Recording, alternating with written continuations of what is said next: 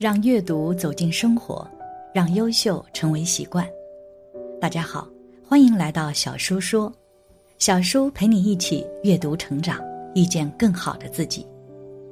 今天要给大家分享的是，投胎来报仇的子女身上都有这四个特征，父母一定要用心偿还。一起来听。在生活中，有些家庭常常闹得不可开交。几乎都是因为一件小事而吵架，就比如邻居经常吐槽自己的子女不常回家，一打电话就为了一点小事而吵闹，现在与子女也不经常联系，始终都是孤家寡人。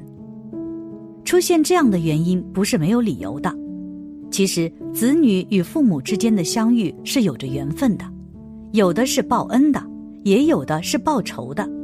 而报仇的身上就有着这四种特征：一、父母与子女的缘分。首先，我们来谈论父母与子女的缘分。我们一个人来到这个世间，这是缘。因是什么？基本的因是一个，是相同的。心现实变，这是完全相同的，一切法都不例外的。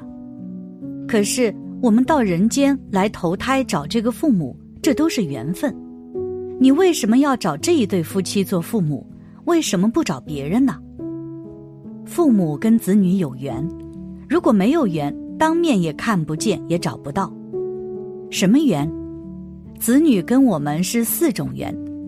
第一个报恩，过去生中你跟他有缘，这父母对你有恩惠，你遇到了很欢喜，你来报恩的，来报恩的小孩好。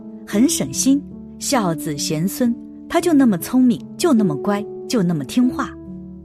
你要懂这个道理，就要明白，我们对人要广结善缘，要广结恩惠，报恩的人才多。如果是第二种报怨的，过去生中你们是冤家对头，他到你家来来抱怨的，来报仇的，这个麻烦大了。这个小孩将来是败家子。会搞得你家破人亡来抱怨的，所以现在这个社会好的小孩少，坏的小孩多，什么原因？你父母是对人不施恩德多，还是自私自利想占别人便宜念头多？道理就在此地。第三种是讨债的，你欠他的钱，但是不欠他的命，他也不会要你命，你所赚的钱就得还给他，讨债鬼。欠的少的，小孩养了三四岁去世了，为什么？你花了那么多钱，就那么多，他讨完就走了，他跟你没什么感情，不管你怎么喜欢他，他对你没感情。如果是欠的多的，他可能要讨到一二十岁，供到大学毕业，拿到博士学位走了，这是讨得多的。第四种就是还债的，是他欠父母的。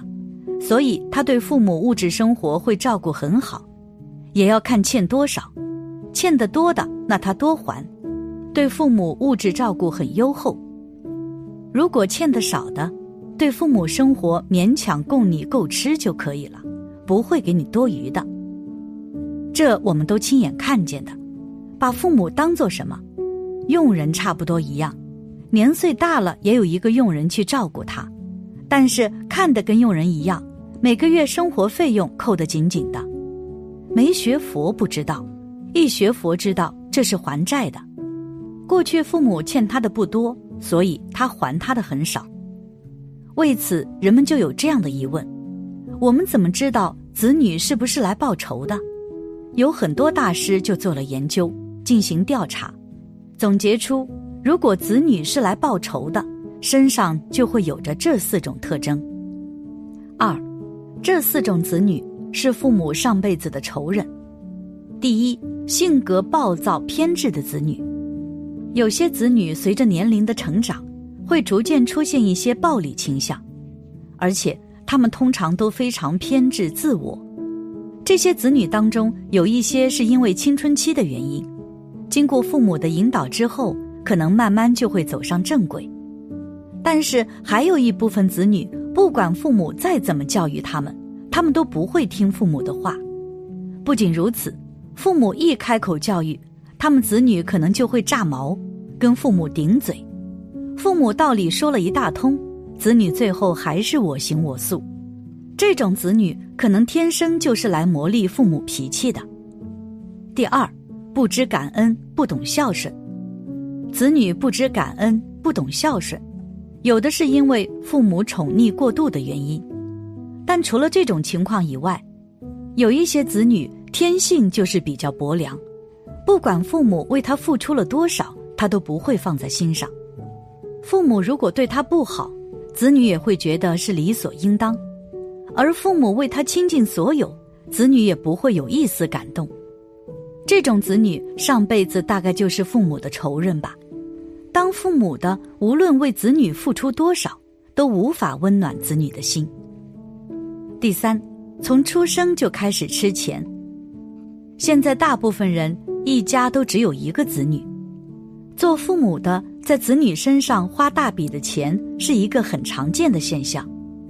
但是有些子女一出生就身患重病，毕竟是妈妈身上掉下来的一块肉，做父母的不可能放着子女不管，就算倾尽所有四处借钱，也会不断的为子女搭进药费。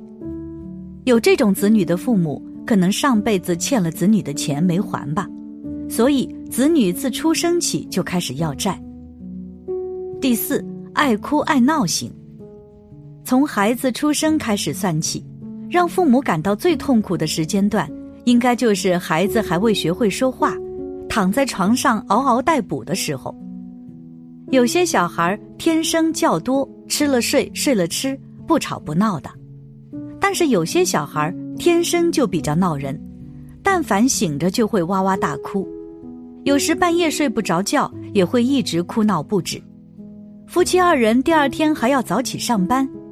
养到这样一个孩子，当父母的内心真的是崩溃的，但是又打不得、骂不得，只能好生哄着。面对这样的孩子，也不是没有办法。有一句俗语这样说：“山不转人转，不是冤家不聚头。”没有任何一件事情是无缘无故的。我们的思想属于必然论，而不是偶然论。人和人之间会产生关系，也是一样。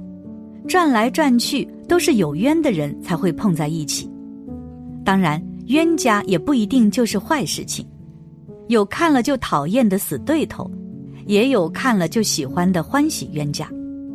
所以在古代就另有一番说法，认为亲子关系决定于两代人的恩怨，子女不是来报恩的，就是来报仇的。我们暂且不论这种说法的真假，在传统文化中。比较重视道德性的求善，而不是优先反映科学性的求真。而我们纵观现实，子女的表现的确存在着两种不同的表现。来报仇的子女，父母家财万贯，他帮父母花光败掉；父母生意兴隆，被他搞得一败涂地。就算父母身体很好，最后也被他活活气死。这样的败家子。就是典型来报仇的，来报恩的子女，父母的健康他会全心全意照顾，家境不好他会赚钱来贴补家用，父母名声不好他会通过自己的努力来改变，这种子女实在是难能可贵。三，怎么化解来讨债的子女？而面对来讨债的子女，应该怎么办呢？就是善待家人。真心的对待家人，对待子女，这样这些恶缘自然就化解了。什么叫真心？就是发利他菩提心，这才是真心的对待家人。我们现在对儿女也很关心、很照顾，但都是因为我以自我为中心，我的家人、我的子女都是为自己的。如果把这个我去掉，子女有很多，你这样关心过吗？子女有很多，你这样照顾过吗？没有。你虽然在关心照顾他们，但你是自私的。那应该怎么样？对家人要发菩提心。怎么发菩提心呢？把家人当成最有缘的众生，最需要自己的众生，这样去关心他们，照顾他们。这里面没有我的成分，纯粹是为了众生，这叫发利他菩提心。他的力量是不可思议的，这样家庭矛盾自然会迎刃而解。这就是众生，是跟你最亲的众生，这样去关心、去照顾他们，效果不一样，自然就好了。这些恩恩怨怨，这些不好的缘分，自然就会化解，一点都不难。这样做，你一样能关心，一样能照顾他们。如果不让你关心照顾，你不一定能做到。但是你转一下念，改变一下心态就可以了，结果完全不同。现在教育子女是很难的，想尽了一切办法，但还是不能产生好的效果。这样的子女都是债主，是来讨债的。以前有这样一个公案，有一对老夫妻。年老的时候才有了一个儿子，夫妻二人特别高兴。有一天来了一个独觉佛，他们供养了独觉佛。独觉佛说：“你们有什么愿望可以说，我可以满足你们。”夫妻俩说：“我们没有什么所求，只要晚年平平安安就可以了。”独觉佛就问他们：“你们家是不是有个子女？”他们说有。独觉佛让他们把子女抱过来。子女抱过来后，独觉佛接过子女，并将其带到河边走了。夫妻二人悲痛欲绝。独觉佛告诉他们，这个子女是他们的债主，是专门来折磨他们，就是为了让他们晚年不幸福。后来河里冒出了一股青烟，烟里传出了一个声音：“因为你们供养了独觉佛，以此善根化解了我们之间的怨恨。”你们可以安心的度过晚年了，因此来报仇的子女就是来讨债的。这个时候，我们只有细心教导、认真教育，同时心中也要有着慈悲，为他人着想，这样不好的缘分就能够化解。如果一味的埋怨、憎恨，只会扩大恶缘，家庭关系也会一直都不和睦。感谢你的观看。愿你福生无量。今天的分享就到这里了，希望你能给小叔点个赞，或者留言给出你的建议。别忘了把小叔分享给你的朋友，让我们一起成为更好的自己。还没有订阅小叔的朋友，一定要记得订阅哦。我们下期不见不散。